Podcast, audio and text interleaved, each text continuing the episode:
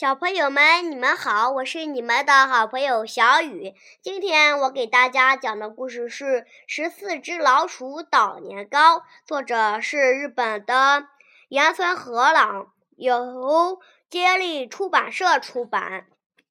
咔嚓，爸爸劈柴的声音在森林里回响。爷爷升起了炉火。早上好，老大也起来了。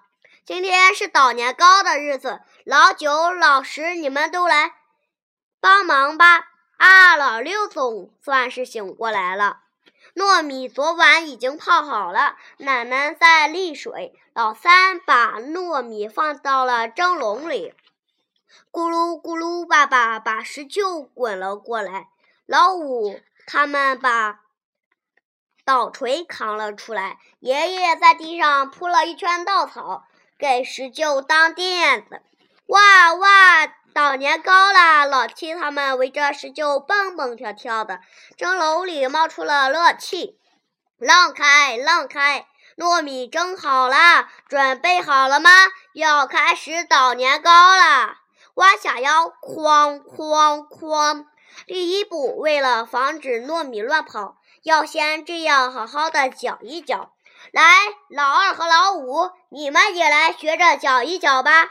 哐哐，吧嗒咚嗒，开始捣年糕了。爸爸捶，妈妈翻，爸爸捶的地直摇，妈妈翻的真熟练。这回轮到老大搅，老三翻了。吧嗒咚嗒，吧嗒咚嗒，接下来该我了。老二和老五也要争着试一试。看，捣好了，年糕捣好了，往上面撒干米粉的是老六和老八，热乎乎、软乎乎的年糕。接下来这一就轮到老五和老七一起捣了，吧嗒咚嗒，哎呀呀，年糕粘在捣锤上了。最后这一就捣完，就吃中中午饭吧。加油！老师和爸爸一起捣了起来，吧嗒嗒，吧嗒，咚嗒咚嗒，取下一个个圆圆的团子来做豆馅年糕和黄豆面年糕。正在做核桃年糕的是老四。